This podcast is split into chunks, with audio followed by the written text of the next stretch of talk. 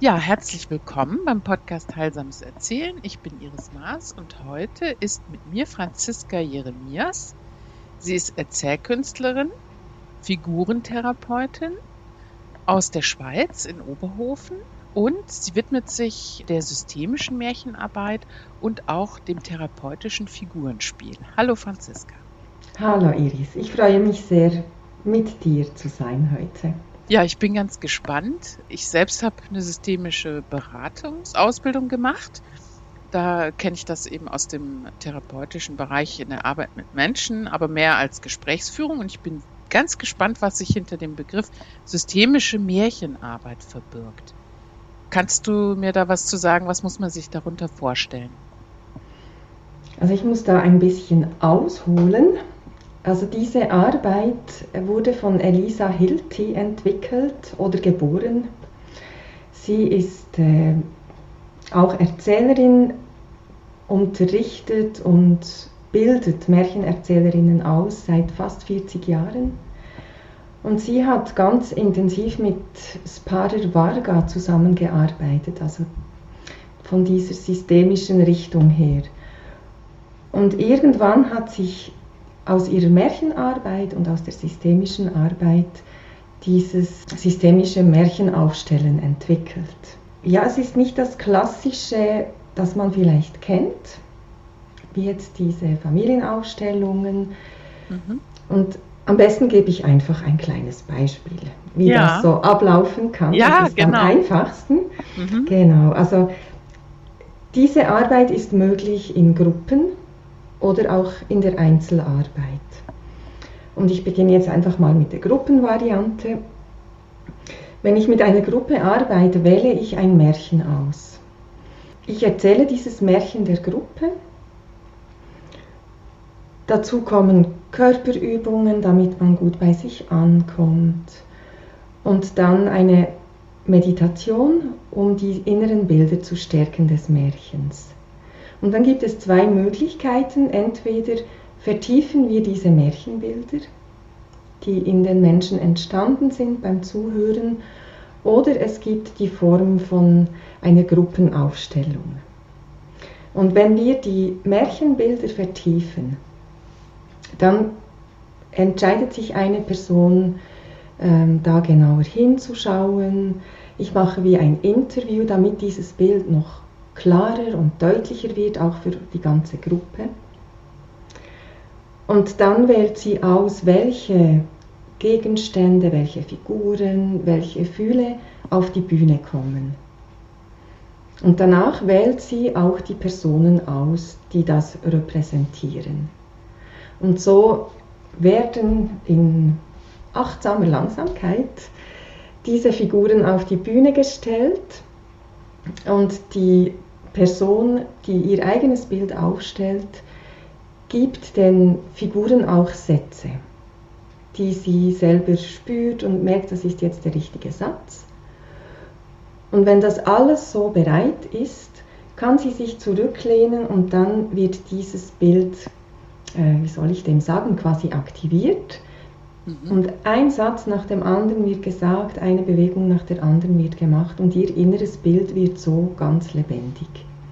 Und dadurch entstehen ja einfach wunderbare Vertiefungen. Man merkt vielleicht auch, ach, das darf jetzt in einer anderen Reihenfolge sein. Ähm, da möchte ich noch genauer hinschauen. Also das sind so ganz wunderbare, heilsame Momente, dieses innere Bild ganz lebendig dann zu erleben.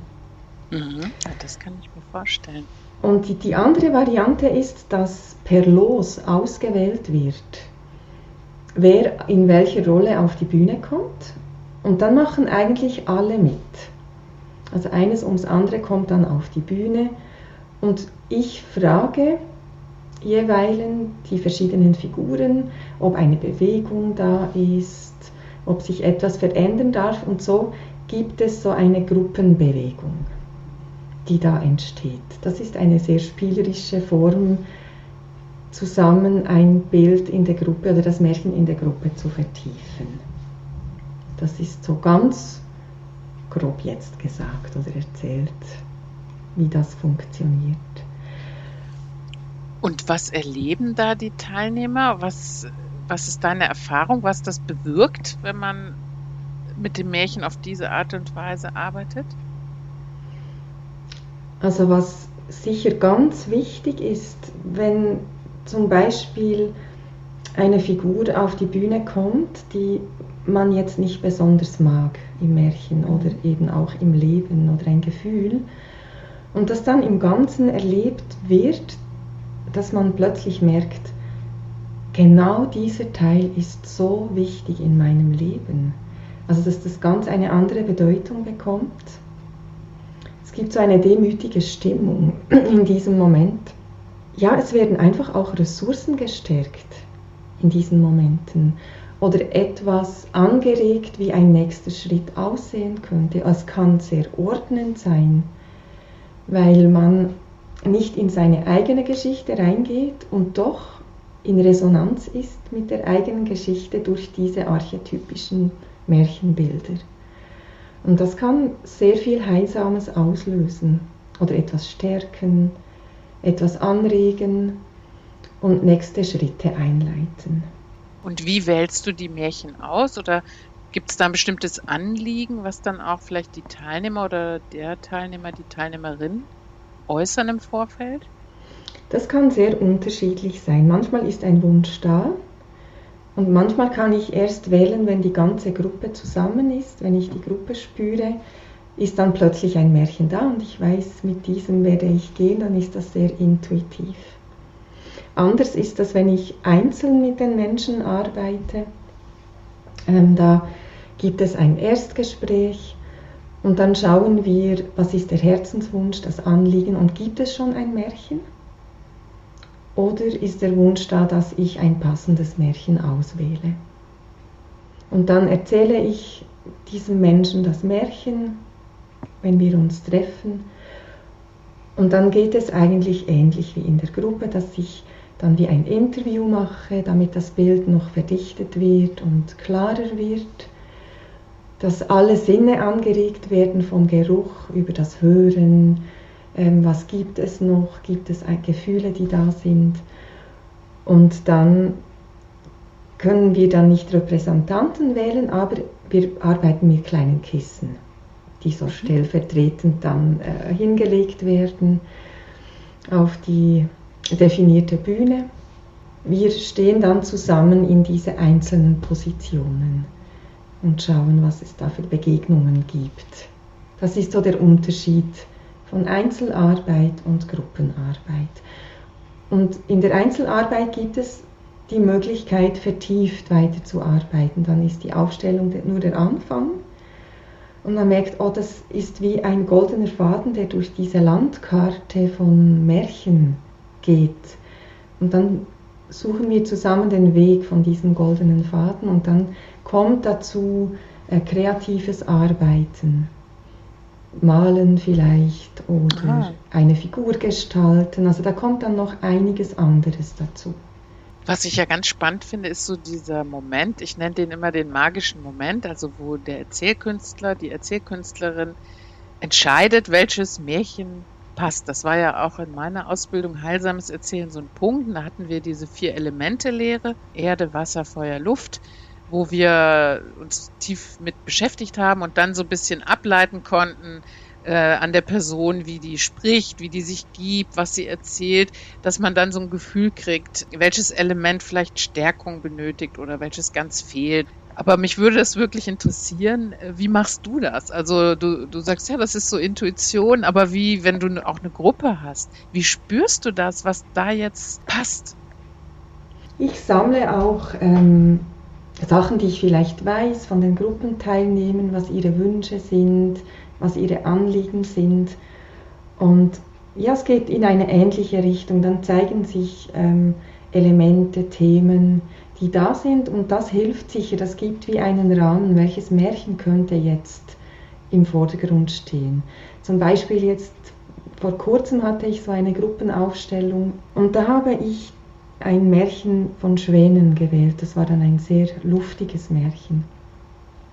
Und das hat einfach gepasst von dem, was ich gespürt habe von der Gruppe, das Thema, diese Leichtigkeit, auch hineinzubringen, dieses gut verwurzelt sein, aber doch auch die Seele fliegen lassen können. Und das hilft, also das geht sicher in eine ähnliche Richtung, dass ich Sachen sammle und wenn ich die beieinander habe, wird es einfacher, ein Märchen zu wählen. Dann lese ich einige, habe einige als Auswahl und merke dann, irgendwann wird es immer klarer, welches es sein soll.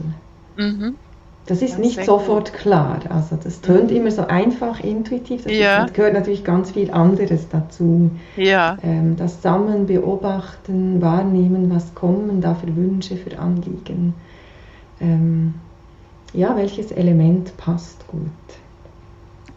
Das heißt aber, du beschäftigst dich wahrscheinlich auch doch schon eine sehr lange Zeit mit Märchen. Wie bist du zum Märchen gekommen oder wie ist dein Weg dahin gekommen? Da gehe ich ganz weit zurück in meine Kindheit. Also ich habe nicht Märchen gehört. Es war mehr die Zeit vom Kassettenhören und die Märchen von den Märchenerzählerinnen auf den Kassetten.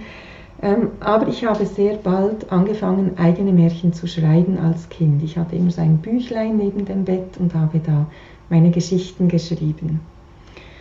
Und später, als ich die Berufsmatur gemacht habe, habe ich das Thema Märchen als Abschluss gewählt und habe da angefangen zu spüren, wie, wie mich diese Bilder einfach bewegen und berühren und mir auch helfen bei meinen Lebensfragen.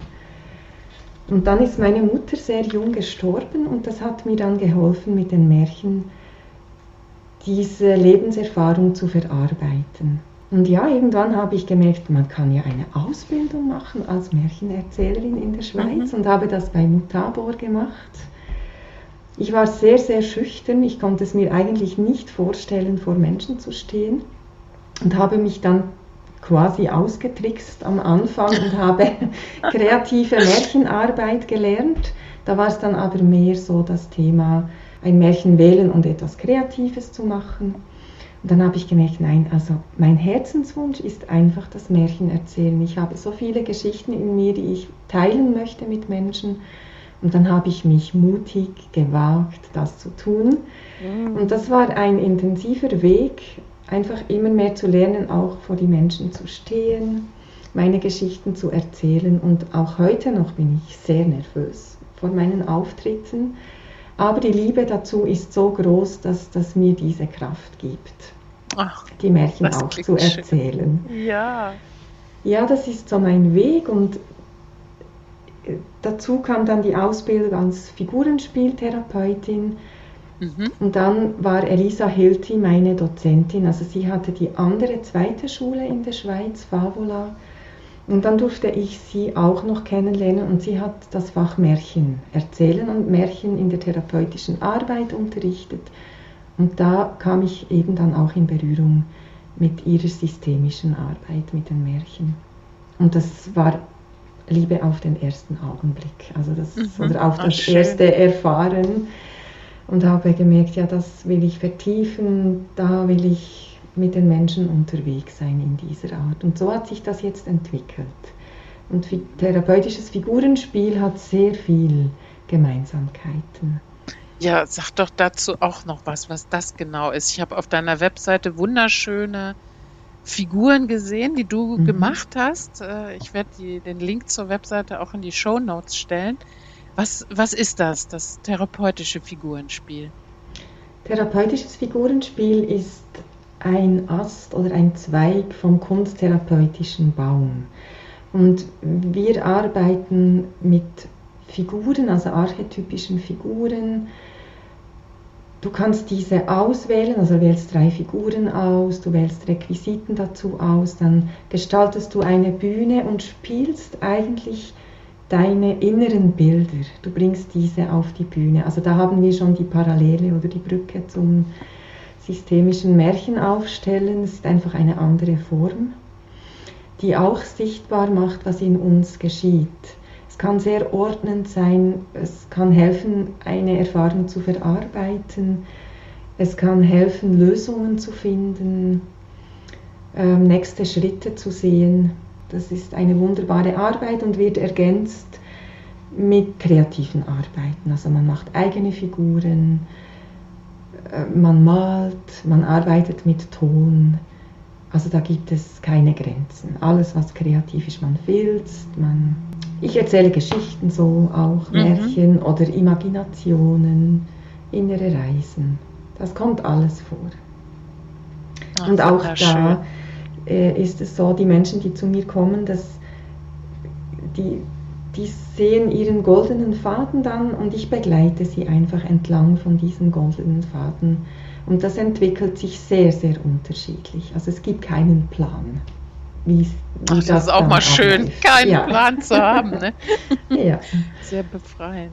Mhm. Ach, das klingt ganz toll. Ich denke mal, ähm, weitere Informationen kann man auch auf deiner Webseite sehen. Da sind auch Termine, habe ich gesehen, mhm. wann du zum Beispiel äh, systemische Märchenaufstellungen für Gruppen anbietest. Ansonsten kann man dich sicher auch immer so kontaktieren. Ich bin wirklich beeindruckt. Äh, das klingt nach so viel Kreativität, nach Machen. Ich habe da richtig Lust, auch mal was bei dir zu äh, belegen. Das werde ich bestimmt auch tun. Und ja, für heute ganz herzlichen Dank für die Zeit, die du dir genommen hast, uns hier mal einen Einblick in deine Arbeit zu gewähren. Auch dir ganz herzlichen Dank, Iris. Und vielleicht kann ich hier noch anhängen, dass ich ja. im Moment einen Herzenswunsch am Erfüllen bin oder am Planen bin, dass ich diese systemische Märchenarbeit nach England bringe. Also oh. ich plane im Frühling 23 eine Woche lang in Cornwall eine, ja, ein, mit einer Gruppe dorthin zu reisen und Märchen zu erzählen, zu wandern, die Natur zu genießen, systemische Aufstellung, äh, Aufstellungen zu machen. So, also das wird kommen. Da bin ich auf jeden Fall dabei. hm. Ja, und, ja die Informationen schön. dazu werden dann auf meiner Homepage sein, sobald es mhm. geboren ist. Der, den Ort habe ich, die Zeit habe ich. So, der Rest kommt bald. Und ähm, im Herbst wird es dann die nächste Märchenaufstellung in meiner Heimatstadt geben. Ah, sehr ja. gut. Ja, herzlichen ja. Dank auch für ich danke dir, deine Zeit ne? für mich. Bis dann. Bis Tschüss. dann. Tschüss. Das war der Podcast Heilsames Erzählen, heute mit Franziska Jeremias aus Oberhofen in der Schweiz zum Thema systemische Märchenarbeit. Vielen Dank fürs Dabeisein und eine märchenhafte Zeit.